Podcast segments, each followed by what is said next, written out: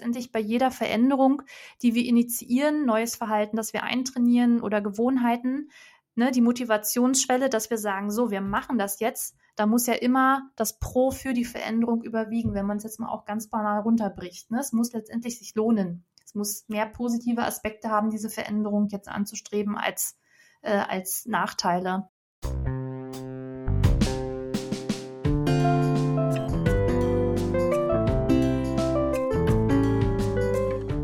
Therapieexperte. Immer da, wenn du uns brauchst.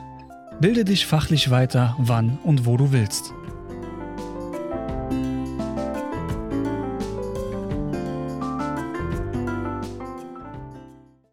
Therapieexperte ist der Podcast für deine Fragen rund um die Therapie.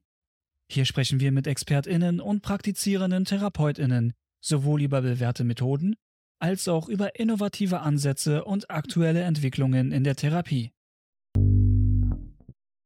Hallo und herzlich willkommen bei Therapieexperte. Mein Name ist Claudia Fröhlich, ich bin Physiotherapeutin, operative Leitung bei Therapieexperte und Masterstudierende der Gesundheits- und Versorgungswissenschaften mit dem Schwerpunkt digitales Gesundheitswesen. Heute geht es um das Thema Krankheitsgewinn und hier habe ich mir natürlich wieder tatkräftige Unterstützung mit in diese Episode geholt und damit du wieder weißt, mit wem wir es heute zu tun haben, stellen sich meine beiden Gäste jetzt noch mal ganz kurz für dich vor.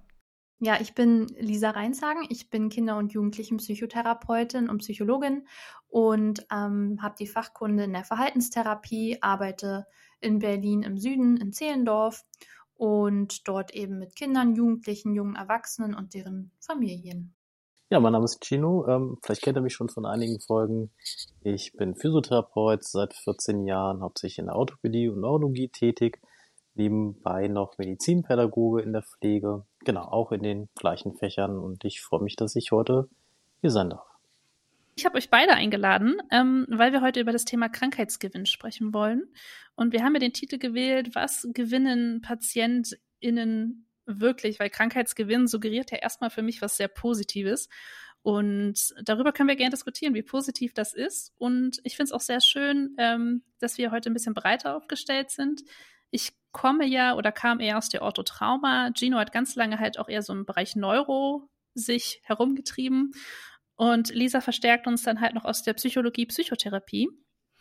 Und genau, also ich würde für alle, die sich noch nicht so mit dem Begriff beschäftigt haben, kurz noch einmal einsteigen, was Krankheitsgewinn überhaupt ist, weil ich glaube, man hat ein Bild vor Augen, aber es ist dann doch immer ein bisschen differenzierter.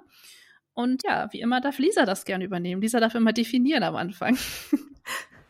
Das mache ich natürlich gerne, wie immer. Ähm, auch ohne Gewähr, dass diese Definition vollständig und äh, komplett korrekt ist. Also seht mir das nach. Ähm, ich würde das jetzt vor allem aus der ähm, Psychotherapie natürlich schildern, weil das da nochmal so eine leichte, ähm, was heißt Besonderheit gibt, aber etwas, wo man vor allem vom sekundären Krankheitsgewinn spricht. Aber lasst uns dann doch nochmal kurz sagen, was der erste ähm, Part ist, also der primäre Krankheitsgewinn sehr runtergebrochen heißt das, wenn der Klient, der Patient oder die Patientin von der Erkrankung, der Symptomatik selber einen Vorteil hat, im Sinne von, dass durch die Symptomatik ein Konflikt, schwierige Situationen vermieden werden können. Ne, weil das ist ja erstmal ein Gewinn, ne, daher Krankheitsgewinn ähm, im Sinne von Vermeidung.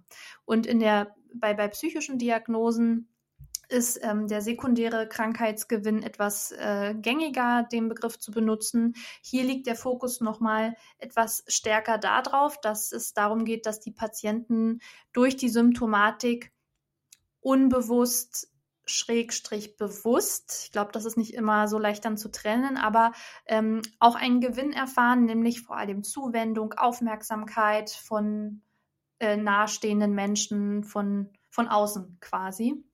Und ähm, wir sprechen auch von diesem Krankheitsgewinn bei psychischen Diagnosen, aber ich glaube, dass das auch ähm, verallgemeinerbar ist dann auf, auf körperliche Diagnosen, dass die Patienten dann durch die Symptomatik eigentlich einen höheren Gewinn haben, zum Beispiel eben, wie gesagt, Aufmerksamkeit, Zuwendung oder Vermeidung von schwierigen Situationen oder Konflikten und das quasi, dieser Gewinn überwiegt dann den Nachteil der Symptomatik. So, ich hoffe, dass, dass äh, das so ein bisschen eingrenzt und klar ist, weil mich würde auch natürlich dann total interessieren, äh, wie das in den Bereichen ist, zum Beispiel bei dir, Gino, bei deinen Patienten, ob das so anwendbar ist, auch auf die mit körperlichen Diagnosen. Hm, ich denke auf jeden Fall.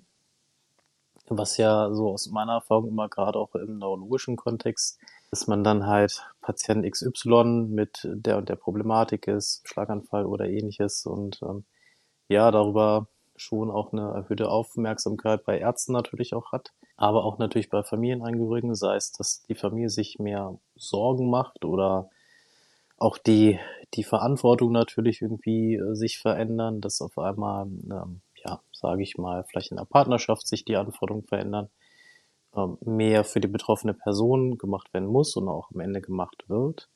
Und ähm, es mag dann natürlich in erster Linie immer ja erstmal ein Gewinn vielleicht für die Patientin sein, für den Patienten. Und ähm, ja, darüber habe ich immer das Gefühl, wird sich häufig definiert. Ne? Also, dass man so fast auch bei Ärzten, bei Therapeutinnen so eine Art VIP-Karte hat, gerade also Langzeitpatienten, die wirklich seit zwei, drei Jahren dann bei uns sind. Man kennt sich natürlich auch, ne? da ist einfach so, wenn die in die Praxis kommen, das ja, Hallo und das Willkommen ganz anders als jetzt bei kurzfristigen Patienten. Genau, also ich hatte ja auch diese Anfrage aufgenommen, weil ich das Gefühl habe und auch die Anfrage ja an uns gerichtet wurde, dass ähm, es das Gefühl gibt, dass vor allen Dingen, ich sage jetzt mal chronische Patientinnen, neurologische Patientinnen, einige davon sich sehr dann über ihre Erkrankung definieren. Und auf der einen Seite kann ich das sehr gut nachvollziehen, weil das natürlich auch in vielen Fällen ein einschneidender Abschnitt ist, weil so ein Schlaganfall auch einfach sehr viel im Leben verändert und man sich auch mit einigen Dingen auseinandersetzen muss. Aber auch bei den chronischen PatientInnen ich häufig das Gefühl habe, dass in den Therapiesituationen dann häufig viel auch über die Symptome sprechen und ich und meine Schmerzerkrankungen und ich und meine Symptome und ich muss wegen meinen Schmerzen immer zum Arzt und zur Schmerzmedikation und ich das Gefühl habe, diese Personen bestehen in meinem Kontext und ich kriege sie ja nur in der Therapie mit, das muss man vielleicht auch ein bisschen differenzieren, nur aus einem, ja, einer Zusammenstellung aus Symptomen und Terminen und Krankheit. Und ich verstehe das in einem gewissen Maße schon, aber ich kann mir vorstellen, dass es halt für die PatientInnen nicht hilfreich ist. Und da wird mich, Lisa, deine Meinung interessieren, wie ihr damit umgeht, auch in der Psychotherapie. Wenn ihr sagt, okay, es ist ja erstmal Krankheitsgewinn, es ist eine Identifikation damit, es ist ja auch eine Auseinandersetzung damit, was ja erstmal nicht schlecht sein muss, sich damit auseinanderzusetzen und Umgangswege zu finden. Aber gibt es da auch so eine Gratwanderung zu sagen, ab jetzt wird's problematisch? Ich glaube, erstmal muss man unterscheiden, wenn ich jetzt mal dein Beispiel aufgreife zwischen Nehmen wir mal die Patienten mit chronischen Diagnosen und Erkrankungen. Ich glaube, daran können wir es gut, ähm, kann ich es gut erklären. Ein, ein Patient mit einer chronischen Erkrankung, wo es also darum geht, erstmal einen Umgang mit dieser Erkrankung, mit dieser Diagnose zu finden, also diese Diagnose in dem Leben zu integrieren und auch im Selbstbild, weil sie gehört dazu. Sie ist chronisch und sie wird dazu gehören. Man muss damit leben lernen. Und ich würde sagen, Patienten, die beispielsweise dann oft über die Symptomatik sprechen ne, oder solche Äußerungen machen. Ne, ich greife jetzt dein Beispiel auf, sowas wie, ja, wegen meinen Schmerzen muss ich zu so vielen Ärzten, wegen meinen Schmerzen kann ich nicht mehr meiner Freizeit nachgehen, wegen meinen Schmerzen äh, meiner Erkrankung ähm, ist meine Partnerschaft belastet. Ähm, da würde ich sagen, ähm, könnte das eher ein, ein Anzeichen oder ein Symptom, wie auch immer, davon sein, dass die betroffenen Patienten noch keinen guten Umgang, keinen friedlichen Umgang mit dieser chronischen Diagnose gefunden haben. Das ist noch nicht gut im Selbst integriert. Also nicht so gut, dass sie, sag ich mal, friedlich eben damit leben können. Ne, weil das kann ja auch eine Form äh, oder ein Zeichen von Widerstand sein, wenn man so abwertend über die Symptomatik spricht und nur, sage ich mal jetzt sehr salopp gesagt, den negativen Fokus darauf hat, was einem die Krankheit, die chronische Erkrankung alles nimmt. Ähm, und warum sagte ich, man muss das trennen? Weil ich jetzt dann, wenn man dieses Szenario nimmt, würde ich sagen, das hat dann auf den ersten Blick nicht so viel mit Krankheitsgewinn zu tun, weil der Krankheitsgewinn, jetzt versuche ich mal ein Beispiel zu geben, würde bedeuten, ähm, die, die Patienten arbeiten zum Beispiel in der Therapie gar nicht richtig mit, setzen besprochene Übungen gar nicht um, weil in Wahrheit sie einfach letztendlich es sich bequem gemacht haben mit der, also jetzt auch mal sehr ähm, ähm, drastisch gesagt, bequem gemacht haben mit der Symptomatik und zu viel Vorteile davon genießen, so wie der Partner, der sich immer dann um einen kümmert, immer zu allen Terminen fährt ähm, oder weiß ich nicht, der Arbeitgeber, der einen ganz, ganz viele Freiheiten einräumt. Das würde ja wegfallen, wenn man an der Symptomatik oder gewisse Übungen vielleicht macht, die das dann verbessern. Ne? Das ist dann ein Krankheitsgewinn, aber nicht, ähm, sage ich mal, das Thema, kann ich das akzeptieren und gut in meinem Selbstbild integrieren, dass ich jetzt diese chronische Erkrankung habe. Das zur Trennung.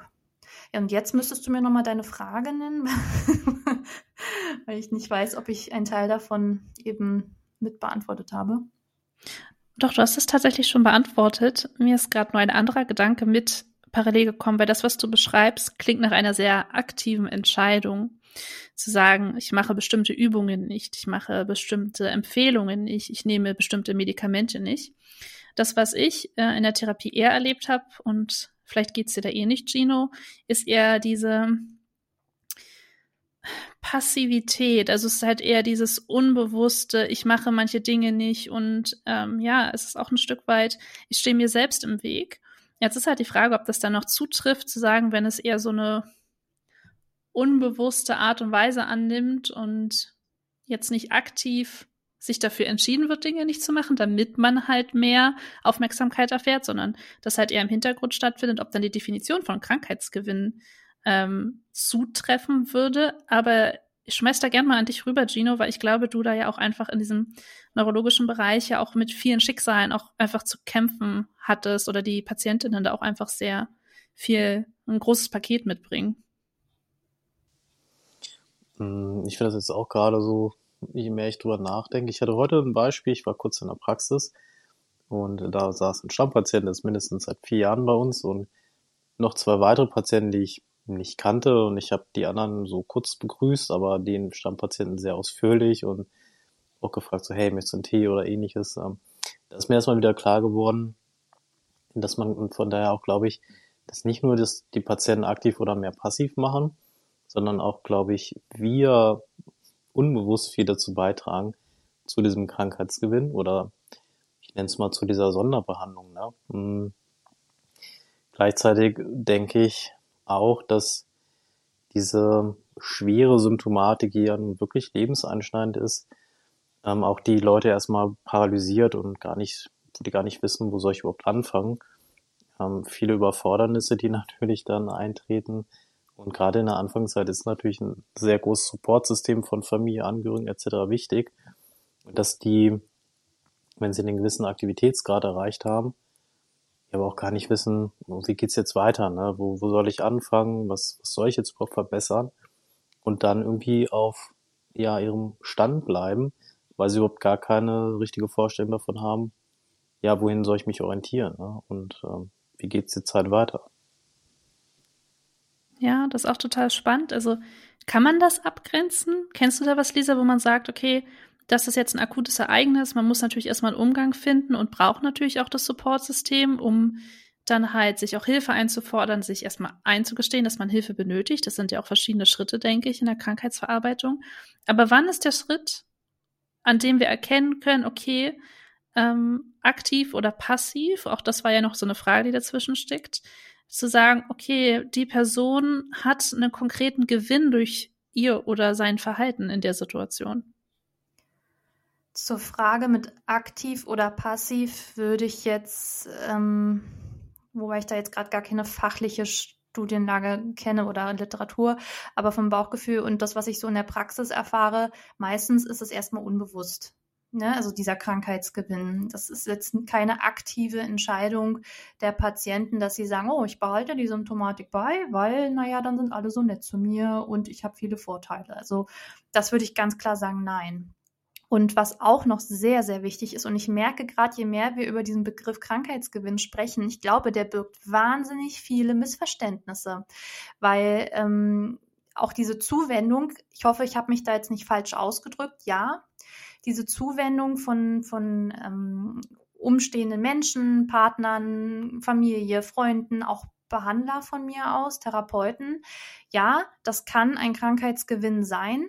Wir dürfen aber nicht vergessen, und hier ist die Abgrenzung wirklich wichtig, dass das auch sehr wichtig ist, dass wir eine gute Beziehung haben zu unseren Klienten. Jetzt auch jetzt mal hier völlig egal, ähm, ob die chronische Diagnosen haben oder nicht. Das ist ja Teil der Therapeuten-Patienten-Beziehung, dass wir Zuwendung geben, Aufmerksamkeit, Smalltalk machen, eine nette Begrüßung machen, gerade bei Patienten, die wir sehr, sehr lange haben. Natürlich, also finde ich erstmal total in Ordnung, dass man da vielleicht etwas anders begrüßt als einen Neupatienten oder so. Ne? Und da müssen wir, glaube ich, wirklich aufpassen, weil ich hoffe nicht, dass dass, dass jetzt einige, die das hören, irgendwie das für sich mitnehmen. Oh, ich darf den Patienten, die oft über die Symptome sprechen und die vielleicht auch chronische Erkrankungen haben, da darf ich gar nicht so viel Zuwendung und eine extra Sonderbehandlung geben. Ich glaube, das war das Wort, worüber ich vorhin gestolpert bin. Sonderbehandlung, glaube ich, viel. Und da müssen wir wirklich aufpassen, weil ähm, also A, was ist schon eine Sonderbehandlung? Da müsste man jetzt über den Begriff ein bisschen diskutieren, weil nochmal, dass wir unseren Patienten zuhören, dass wir freundlich sind, dass wir Interesse zeigen, dass wir einfach eine gut, alles für eine gute Beziehung tun. Das ist Teil unseres Jobs, um die Therapie machen zu können. Ne? Und nochmal, das hat dann nichts damit zu tun, dass der Patient dadurch dann ein Krankheits, also weil das impliziert so Krankheitsgewinn und ich glaube, deswegen ist dieser Begriff, wird ja auch falsch oft verwendet. Das impliziert ja irgendwie so was Negatives, oder? Also so, dass man sagt, oh, der Patient sollte aber keinen Krankheitsgewinn haben, weil ich glaube, was da immer so mitschwingt bei vielen Leuten, die denken dann, der Patient simuliert. Ich glaube, das ist ein Wort, was oft verknüpft wird. Krankheitsgewinn, Hysterie, ähm, Simulation. Ähm, und das ist ja wirklich falsch. Da muss man aufpassen. Ähm, ich mache mal kurz einen Punkt, weil ich glaube, ich, also ich weiß nicht, ob ich gerade abschweife, aber das war mir jetzt gerade wichtig, das nochmal zu trennen, ne? Ja, also ich, ich erkenne mich in der Diskussion halt wieder über das ähm, Simulationsverhalten, weil natürlich und das schmeiße ich den Ball immer wieder gerne auch wieder zu dir, Gino. Ähm, ich dann auch schon das Gefühl hatte, wenn jemand halt dauerhaft in meiner Therapie immer nur darauf besteht, dass seine Symptome so einen großen Raum einnehmen, um es jetzt mal möglichst neutral zu verpacken. Und ich dann halt auch das empfinde, als würde die Person aber nicht aktiv mitarbeiten wollen, können. Und das ist ja auch immer, ich finde das halt so schwierig zu differenzieren, deswegen habe ich die Frage gerade mit reingebracht, weil ich ja nicht den kompletten, die komplette Lebensrealität dieser Person überblicken kann. So, ich weiß nicht, inwieweit sie durch ihr Verhalten davon profitiert und ich muss, versuche ja immer schon erstmal die Situation reinzugehen, um rauszufinden, ähm, die Person hat ja einen Grund, warum sie sich so verhält. Und diese Neutralität, die fällt einem dann, glaube ich, aber sichtlich schwerer, wenn man halt auch Menschen einfach in einer gewissen Regelmäßigkeit sieht und dann halt auch ähm, gewisse Dinge wie ich mache meine Übungen nicht, ich spreche aber immer wieder darüber, wie schwer, also wie schlimm es mir geht, dann ist es halt so die Frage, okay, wo ähm, stehen Sie sich selbst im Weg? Das hatte ich vorhin schon mal kurz formuliert. Ne? Also wo ist genau dieser Punkt zwischen, ich rede zwar gerne darüber, wie schlecht es mir geht, aber ich habe auch keinen keine Lust, was zu ändern. Und dieses keine Lust haben, finde ich schon wieder sehr schwierig formuliert, weil dann müsste man überlegen, warum haben sie keine Lust, was zu ändern? Haben sie keine Kapazität? Haben sie vielleicht andere Sorgenpunkte? Ist familiär viel los? Und ich glaube, das macht halt so einen Blumenstrauß auf an Themen und was halt nicht darin endet, was glaube ich aber sehr schnell darauf hinausläuft, dass man sagt, okay, der hat keinen Bock. Der, der, der hat einen Gewinn davon, dass er so ist, der simuliert. Also alles, was da halt dazugehört. Und äh, ich bin aber auch gespannt, Gina, was du dazu sagst, weil ist ja auch nur meine Realität. Also ich war dann immer sehr schnell dabei, dass ich genervt war von, ja, dann mach doch deine Übungen, die würden dir helfen. Ähm, wir machen das ja hier nicht aus Spaß, dann komm regelmäßig zu deinen Terminen, sag nicht dauernd ab. So, ne? Das sind halt so Sachen und das macht mich dann emotional, weil ich das natürlich merke und dann natürlich unterstützen will, aber auch nicht weiterkomme irgendwann. Hm, die Reaktion kann ich gut verstehen. Es ging mir in den ersten Berufsjahren ähnlich. Hm, mir hat aber meine Patientin, und das hat es für mich ganz gut verdeutlicht, und das ist jetzt natürlich nur ein Einzelfall, es muss nicht auf alle bezogen sein, aber mal geschildert, wenn, wenn sie mit einer gewissen Schwere jeden Tag leben müssen, und sei es nur, weil sie aufgrund einer Halbseitenlähmung ihren Arm nicht bewegen können, etc., dann müssen sie damit jeden Tag zurechtkommen. Ähm, und das frisst einfach unheimlich viel Kapazität. Ne? Also man ist in fast allen Lebenslagen irgendwie oder eventuell eingeschränkt. Äh, zumindest ist es auf jeden Fall schwerer. Und dieses ständige, eigentlich 24-7, außer vielleicht, wenn man schläft, ne, damit konfrontiert zu sein, ähm, hat mir damals so einen Aha-Effekt gegeben, wo ich dachte, ja, wenn ich persönlich jetzt mit einer chronischen Erkrankung, die wirklich jetzt auch nicht so einfach ausblendbar ist, ne, wo ich sagen kann, okay, ich kann die zur Seite schieben, äh, das kann ich mir gut vorstellen, auch jetzt einfach mal nicht fachlich, sondern menschlich, dass das sehr stark an meinen Kapazitäten zieht und zerrt. Und wo ich glaube, viele schon Lust haben und auch was verändern wollen, aber gar nicht so energetisch die, die Möglichkeit haben. Ne?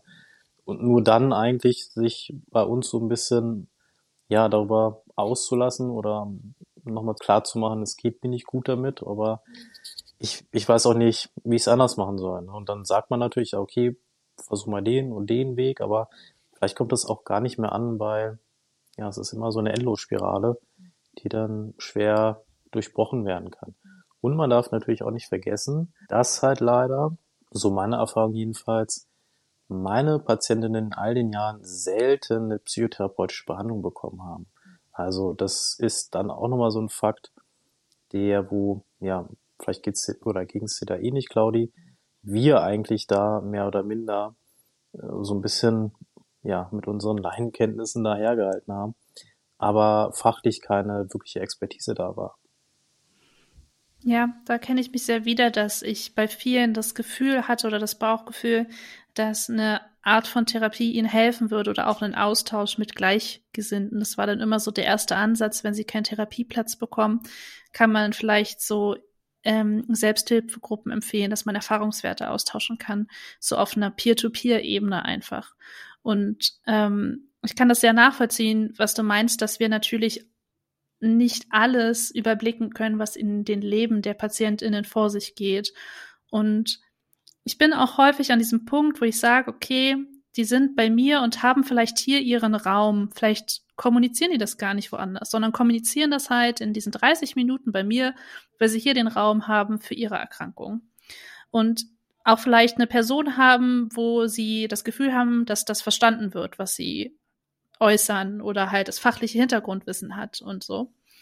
Und ähm, trotzdem weiß ich dann halt nicht, wenn ich dann halt schon das Gefühl habe, dass sie simulieren, ich benutze es jetzt mal das Wort, oder dass sie einen Gewinn davon tragen, dass ich natürlich immer wieder darauf eingehe, wenn sie sagen, okay, ich habe Schmerzen, dann ist es ja meine Aufgabe herauszufinden, woher kommen die Schmerzen, was kann ich machen, was können sie machen, wie kriegen wir das geregelt. Das ist natürlich ja auch eine Art, die meine Arbeit beeinflusst und ich habe dann eine Haltung und die bringe ich natürlich auch mit rein in die Therapie.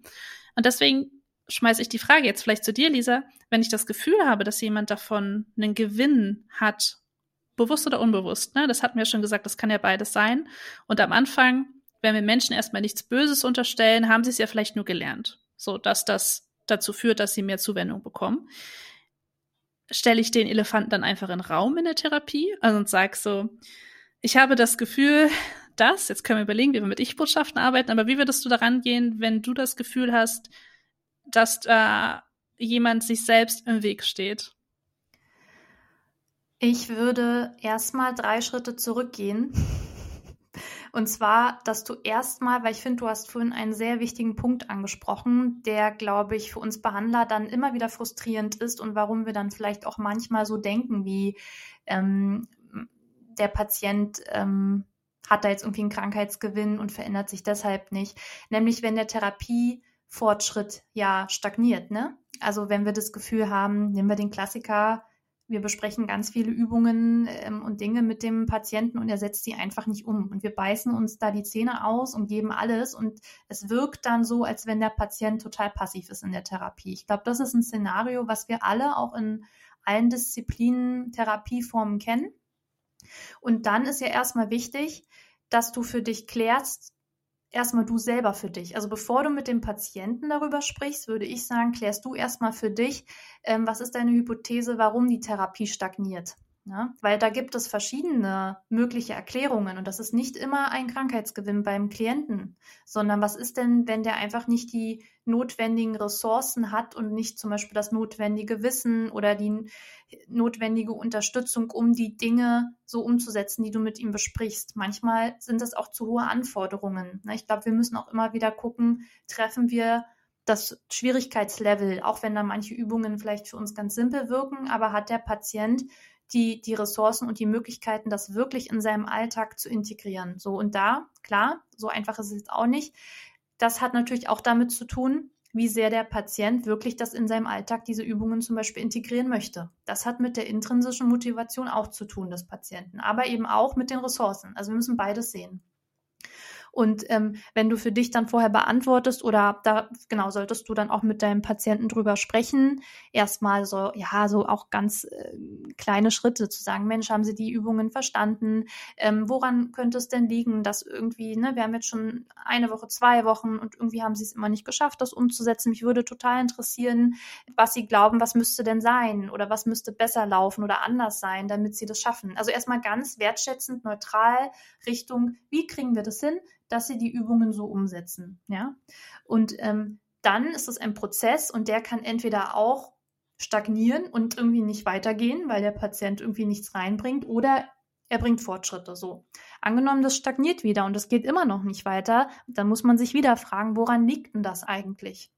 Und das kann dann sein, dass der Patient einfach nicht ausreichend ähm, Gründe hat und ja, positive ähm, Gewinne vielleicht, wenn er jetzt diese Übungen machen würde. Ne? Also dann vielleicht überwiegen dann für ihn möglicherweise wirklich die aktuellen Vorteile, die er gerade hat. Ne? Weil letztendlich bei jeder Veränderung, die wir initiieren, neues Verhalten, das wir eintrainieren oder Gewohnheiten, ne, die Motivationsschwelle, dass wir sagen, so, wir machen das jetzt, da muss ja immer das Pro für die Veränderung überwiegen, wenn man es jetzt mal auch ganz banal runterbricht. Ne? Es muss letztendlich sich lohnen muss mehr positive Aspekte haben, diese Veränderung jetzt anzustreben, als, äh, als Nachteile.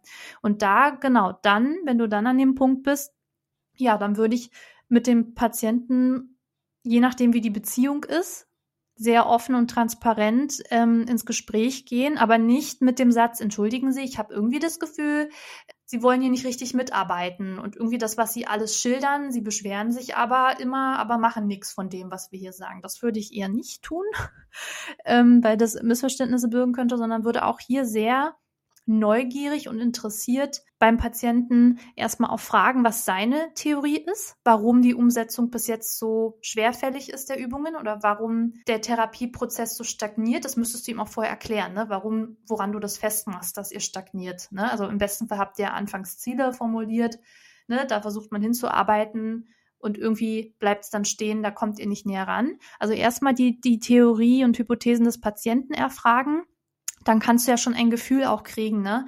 wie sehr der Patient vielleicht einfach einfach nicht wirklich ausreichend Motivation hat, die Übungen umzusetzen.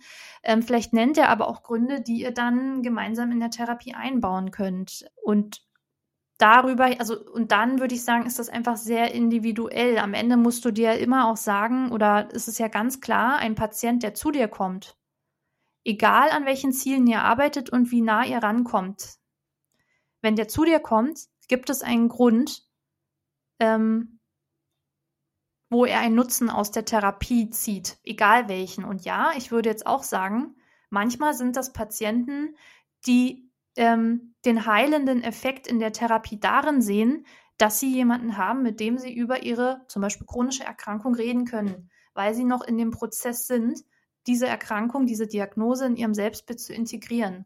Das ist großartig, wenn die darüber sprechen, weil das schon ein Schritt weiter ist, einen Umgang damit zu finden.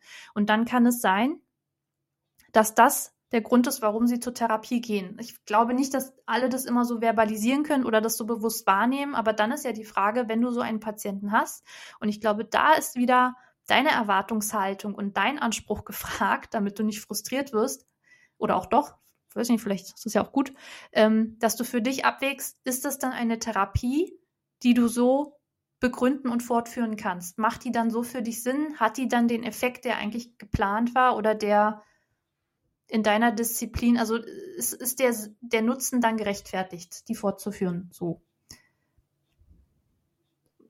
Das erinnert mich total an Gespräche, die ich auch mit dir, glaube ich, Gino, ganz am Anfang schon geführt habe, als ich gerade irgendwie ja doch frischer eingestiegen bin. Da hatten wir auch viel darüber gesprochen, glaube ich ab wann man anfängt, Energie rauszuziehen aus Therapien. Daran erinnere ich mich noch ganz gut, weil halt auch das ein Anliegen sein kann, zu sagen, ich komme hierher, ich habe meinen Raum, ähm, ich habe das Gefühl, mir geht es danach temporär besser, was auch immer der Grund dafür gewesen sein mag, ob das jetzt nachweislich evidenzbasiert ist oder nicht. Aber ich habe hier meinen Raum und ich habe einige PatientInnen im Kopf, um ehrlich zu sein, wo ich dann auch angefangen habe zu sagen, okay, die haben ihre Verordnungen, die sind ja ärztlich indiziert, das heißt, die haben ja auf jeden Fall eine Verordnung erhalten und somit haben wir einen Behandlungsauftrag, wo ich dann aber ganz genau wusste, okay, chronisch sind die wahrscheinlich auch in den nächsten zwei Jahren noch da. Und wir haben immer mal wieder Anlauf genommen und sind dann immer wieder gestrandet in dem, was wir vorher gemacht haben. Und mm, ich zum Ende hin fand ich es leichter, da Energie rauszuziehen, es hat ja aber auch einen Grund, warum ich gesagt habe, ich bin eher in dem Akutbereich unterwegs, weil das halt weniger meine Arbeit ist, zu sagen, dass ich das lange aushalten kann, wenn jemand aus bestimmten Gründen nicht in der Therapie weitermachen möchte. So, das ist ja auch einfach, glaube ich, ein Persönlichkeitstyp, wie man halt damit arbeitet oder halt sagt, er kommt. Ich weiß, dass ja, ich glaube, da jeder sein, sein Muster vielleicht finden muss. Ich weiß, Gino, dass du damit zum Beispiel besser umgehen kannst oder konntest. Ähm, vielleicht kannst du dann berichten, wie du das gemacht hast oder ob das. Hast du das schon mal gemacht? Hast du mal Menschen darauf angesprochen und gefragt, warum sie manche Dinge in der Therapie nicht umsetzen oder halt, so wie Lisa es formuliert hat, mal neugierig gewesen, was der Grund dafür sein könnte? Ich weiß, dass du sehr offene Gespräche teilweise auch geführt hast. Ja, da nehme ich kein Blatt vor den Mund. Also natürlich bei den Leuten, die man länger kennt, ne? Und äh, dann noch einschätzen kann. Hm, ich habe in der Tat die Frage bestimmt jedem zweiten Patienten mindestens einmal gestellt. Und häufig war aber auch die Antwort, und das war das Interessante, dass es, ja, dass ihnen, wie Lisa gesagt hat, Ressourcen genommen werden. Beispiel ganz häufig Angehörige, die auch sagen, ja, das schaffst du doch aber nicht. Also, wenn du eine Übung nach Hause, für nach Hause ähm, mitgibst, dass die Partnerinnen sagen, nee, aber das ist zu gefährlich für dich, lass mal lieber sein. So. Ähm, also das heißt, dass sie auch durch ihr Umfeld gebremst werden, ähm, in Urlaub nicht fahren, weil, ach naja, und ich bin mir nicht sicher, ob du das schaffst und ob das so aufwendig ist. Ja, und wenn ihnen natürlich dann dieses Bild vermittelt wird, dann kann ich mir auch vorstellen, dass, dass das immer wieder so ein Auf, wir bauen es auf bis zu einem gewissen Punkt und dann gibt es halt vielleicht Faktoren, die es wieder abreißen. So. Und eigentlich kommen sie zu uns, um aufgebaut zu werden, haben aber nicht die Kapazität, irgendwie weiterzumachen. Ähm, und ja, dann passiert so dieses Gefühl auch natürlich bei uns. Und ich glaube, manchmal, ja, wenn man die Leute gut kennt, warum nicht mal nachfragen, freundlich und sagen so, hey, woran liegt's, ne? Ähm, warum machst du deine Übungen nicht? Gibt es Probleme? Kann ich dich unterstützen? Ähm, aber auch vielleicht das Setting, ne? also kann ich was tun, damit dir das leichter fällt? Und dann muss es eine andere Art der Aufgabe sein. Das ist auch, glaube ich, ganz wichtig, weil wir ja häufig ja so unsere Standards im Kopf haben. Also wir geben die Übung mit, digital oder papermäßig und gucken aber zu wenig, glaube ich, drumherum, also Umweltfaktoren, soziale Faktoren und so weiter. Und dann ähm, entfällt sehr häufig auch ein Faktor, ah ja, okay, macht Sinn, warum Patient, Patientin XY das nicht umsetzen kann. Ne? Und scheitern dann auch oft leider an diesem Punkt und wissen dann wieder nicht, ja, was, was mache ich? Ja, ich glaube, diese Neutralität zu sagen, der Mensch an sich möchte ja erstmal nichts Böses. Also ich unterstelle dem wenigsten Menschen, dass sie wirklich irgendwie reingehen und sagen, dem mache ich das Leben heute richtig schwer. dem, ähm, da möchte ich äh, auf jeden Fall nicht mitarbeiten, sondern es hat ja meist einen Hintergrund und am Ende fiel mir das auch leichter zu sagen, okay, ich gehe da mit einer gewissen Neutralität auch rein in die Therapie und zu sagen, okay, alles, was hier passiert, wird aus einem bestimmten Grund passieren und den muss ich nicht immer verstehen oder nachvollziehen können, weil, naja, wie gesagt, ich kann halt nur einen bestimmten Bereich überblicken und mir werden auch nur bestimmte Bereiche berichtet. Das heißt, ich weiß nicht, was da vielleicht familiär abläuft. Vielleicht ist da auch gerade noch Familienstreit. Vielleicht ist da auch eine unsichere Person noch, die halt auch an diesem Schlaganfall zum Beispiel zu knabbern hat und dann auch immer wieder sagt, ja, aber du musst doch vorsichtig sein und mach nicht so viel und dann möchte man natürlich auch nicht so viel Sorgen bereiten. Ne? Also man möchte ja dann auch sagen, okay, ich pass auf und dann mache ich vielleicht weniger und dann ist das so ein Hin- und Hergeschiebe von, ähm, was kann ich, was kann ich nicht. Und das sind, glaube ich, so Faktoren, die man versucht immer mit reinzubringen, aber es fällt einem halt auch nicht bei jeder Situation immer leicht, da so neutral ranzugehen und zu sagen, manchmal nervt das auch einfach und ich glaube, das ist auch okay. Man muss, glaube ich, noch einen Umgang finden, dass man dann halt die Patienten vielleicht nicht so emotional anblöfft. Und vielleicht ist auch das manchmal in Ordnung. Also das sind halt so Sachen, wo man, glaube ich, eine Waage finden muss. Ja. Wenn dir dieser Podcast gefällt, dann lass uns doch sehr gern auch eine Bewertung da. Und da nochmal ganz kurz reingeworfen, so aus Therapeutensicht. Ja, äh, ich glaube, wenn man an so einem Punkt kommt wie du, dann darf man das auch. Also vielleicht nicht emotional dann irgendwie hart konfrontieren, aber weiß nicht, dann vorschlagen so, vielleicht ist äh, das beim Kollegen, bei einer Kollegin eher angebracht, ne? Und also man darf auch, glaube ich, dann für sich und auch für die berufliche Gesundheit auch dann. Und vielleicht ist es auch wichtig, ähm, weil auch Gefühle vom Therapeuten sind ja ein sehr wichtiges Signal. Und nochmal so Frust, Ärger, Wut, irgendwie auch Entwertung des Patienten, ne, wenn man schon merkt, dass man so denkt, ne, fängt ja der, im Kopf an bei einem selber, dann ist es, glaube ich, wichtig, dieses Gefühl erstmal wahrzunehmen und also auch wenn das jetzt sehr floskelhaft wirkt, ne, wahrzunehmen und dem nachzugehen, warum du so fühlst und auch welche Konsequenzen das jetzt schon hat. Weil ich glaube, dass das nie von Vorteil ist, wenn man dann sage ich jetzt auch mal sehr salopp, dem Patienten dann einen Stempel aufdrückt von, der will halt nur nicht wirklich so. Ähm, ne, wir hatten ja Krankheitsgewinn auch so, oder wir haben darüber gesprochen, dass es manchmal, glaube ich, oft in diese Richtung in Schiene dann so gesehen wird. Ne? Der Patient also ich weiß manchmal nicht, was manche dann vielleicht denken, ob der Patient zu sehr das Leben mit der Krankheit und Symptomatik genießt und dann deshalb nicht notwendigen Veränderungen anstößt oder die Übungen mit umsetzt oder die Therapie fortschreiten lässt. Ähm, und wenn man als Therapeut dann so fühlt und anfängt, so eine Hypothese zu bilden, warum der Patient das alles so macht, dann wäre ja vielleicht eine Möglichkeit, anstatt sich zu fragen, was, also was hat der Patient jetzt alles für einen Gewinn und für Vorteile mit der Erkrankung? Sollte man sich ja vielleicht fragen, welche Ressourcen und Möglichkeiten hat denn mein Patient überhaupt, diese Veränderungen jetzt ähm, anzustoßen und diese Dinge umzusetzen?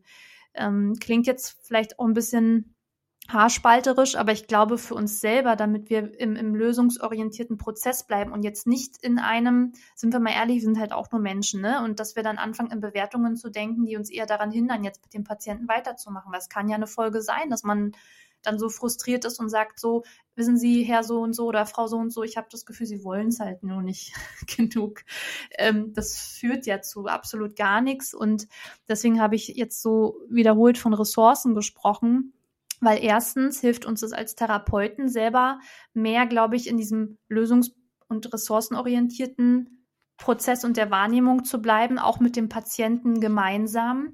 Und dass man dann wirklich ähm, mehr, ja, mehr darüber nachdenkt und auch mit dem Patienten daran arbeitet und darüber spricht, was für Schritte sind denn jetzt notwendig, was brauchen sie, ist das überhaupt auch realistisch, dass sie diese Dinge umsetzen, die wir besprechen? Ne? Weil manchmal ist es vielleicht auch einfach nicht realistisch. Und dann glaube ich, ist es auch ähm, ein Kennzeichen einer sehr guten Therapeuten-Patienten-Beziehung, dass man manchmal auch an Punkte kommt, wo man gemeinsam sich eingesteht, das ist einfach keine realistische Veränderung aus verschiedenen Gründen. Und da jetzt auch mal voll ausgeklammert und scheißegal, ob der Patient jetzt äh, Gewinn von gewissen Dingen hat. Ne? Ähm, entscheidend ist ja nur, warum sitzen wir hier zusammen, woran arbeiten wir, in welche Richtung gucken wir, wo soll es hingehen und sind wir alle, also sind Patient und Therapeut, sind wir in einem Boot. Und nochmal, da ist es dann erstmal egal, was der Patient für Gründe hat, in seiner Krankheit zu bleiben, sondern wir brauchen ja ein Commitment. Und wenn wir das finden, egal ob mit Krankheitsgewinn im Hintergrund oder nicht, wenn wir das finden, finde ich, macht die Therapie Sinn und dann kann man diese Zusammenarbeit fortführen. Wenn man dieses Commitment und eine gemeinsame Zielvereinbarung und so nicht findet, muss man darüber reden, ob man es beendet und welchen Sinn das hat. Ne? Also ich glaube, Lange Rede, kurzer Sinn. Vielleicht sollten wir, wenn wir dazu tendieren, irgendwie an, an Krankheitsgewinn jetzt zu denken beim Patienten oder auch sowas anderes dann, wie gesagt, wie ob er nur simuliert oder Dinge dramatischer darstellt, als sie dann sind oder der Leidensdruck vielleicht irgendwie gar nicht groß genug ist, um jetzt Dinge zu verändern, ähm, dass wir da quasi an, vor allem an unserer Haltung dann arbeiten und nicht so viel darüber nachdenken, sondern eher eben das, was ich davor meinte, an die lösungen- und ressourcenorientierte Arbeit und ob wir das Commitment überhaupt haben. Ja, verstehe ich absolut. Ich möchte da nur noch mit reinbringen, dass ich mir wünschen würde, dass wir dafür langfristig in der Physiotherapie jetzt aus meiner Perspektive auch einfach mal Zeit bekommen. Ich habe das, ne, also wir hatten schon öfter auch drüber gesprochen, vor allem wir beide, Lisa, auch, dass wir ja eigentlich, also Gino, wir haben lange in einem 30-Minuten-Takt gearbeitet. Normalerweise sind es uns Praxis 20-Minuten-Taktungen. Das bedeutet auf einem 8-Stunden-Tag halt einfach Unmengen an Patientinnen und wir müssen uns ja trotzdem auf jede Situation neu einstellen. Deswegen vielleicht auch ein kleines berufspolitisches Thema, dass das natürlich auch alles sehr viel Energie kostet. Ähm, dann sich selbst zu hinterfragen, auch mal darüber zu sprechen, okay, was erwarte ich denn? Was erwartet mein Gegenüber? Wie ist der Beziehungsaufbau? Das sind ja unfassbar wichtige Themen, die ja auch einen großen Einfluss auf unsere Therapie haben, aber ich habe nicht das Gefühl gehabt, jetzt bin ich ja jetzt auch schon ein bisschen länger raus aus der Therapie, dass ich die Zeit hatte, mich damit auseinanderzusetzen, wenn ich nicht gerade mich auf ein Käsebrot mit Gino getroffen habe, irgendwo im Aufenthaltsraum oder mal zwischen Tür und Angel kurz mich auskotzen durfte, was mich gerade stört. Und ich glaube, dass das dann vielleicht ein berufspolitisches Thema ist, was man auch größer aufmachen kann. Ähm, ich finde das unfassbar wichtig, was du sagst. Aber ich weiß noch nicht, wie realistisch das ist, dass wir das alles reinkriegen können in die Behandlungszeit, die wir haben. Ja, ich denke auf jeden Fall, dass, wie du sagst, ne, wir haben wenig oder weniger Zeit, ne, durch diesen, ich meine, wir haben eine halbe Stunde, manche haben auch nur 20 Minuten noch knapper und hm, vielleicht ist es wirklich ganz gut, wenn man langen hat, dann auch irgendwann, wenn man so diese Vibes bekommt und man generell ein gutes, vertrauliches äh, Miteinander hat, das dann auch einfach sachte mal anzusprechen. Oder man tauscht sich auch mit Kolleginnen aus darüber, ne, wie die einfach damit umgehen. Aber ich denke, es ist ein, ja, ein sehr wichtiges Thema, was einfach auch, finde ich, in der Physio- und Logopädie mehr Beachtung finden sollte. Ne? Gerade, ja, so gar nicht despektierlich gemeint, aber ähm, die Patienten, die dann wirklich irgendwie seit zwei, drei Jahren kommen und man merkt so, hm, passieren tut da nicht wirklich was und man hat eigentlich nur das Gefühl, man sitzt nett beim Kaffee zusammen und quatscht ein bisschen und dann geht man wieder seiner Wege. Dass man, glaube ich, für seine eigene berufliche Zufriedenheit da auch irgendwie generell sollte dem Thema da mehr Aufmerksamkeit zukommen, weil es wichtig ist. Also gerade in Bereichen wie Neurologie, äh, alles, was so mit chronischen Erkrankungen zu tun hat, aber auch Orthopädie, ne? Chronische Rückenpatientinnen, die. Ja, ich glaube, damit haben wir in den Zuhörern auf jeden Fall ganz viele Themen zugeworfen, über die man bestimmt auch lang noch mal sprechen kann, aber vielleicht auch erstmal sacken lassen kann, um zu gucken, was davon ein selbst auch in der Praxis betrifft. Deswegen würde ich sagen, wir machen für heute mal Feierabend. Und danke, dass ihr euch die Zeit genommen habt, dass wir darüber mal in diesem Rahmen auch diskutieren konnten. Und ich sag allen, die zuhören, habt einen wunderschönen Abendtag, je nachdem, wann ihr uns hört. Wenn du eine Frage hast, der wir mit Hilfe unserer ExpertInnen nachgehen können, zögere nicht und reiche diese jederzeit ein auf www.therapieexperte.de/slash Themenwunsch. Den Link und alle weiteren Informationen zu unseren Kontaktdaten findest du wie immer auch in den Show Notes.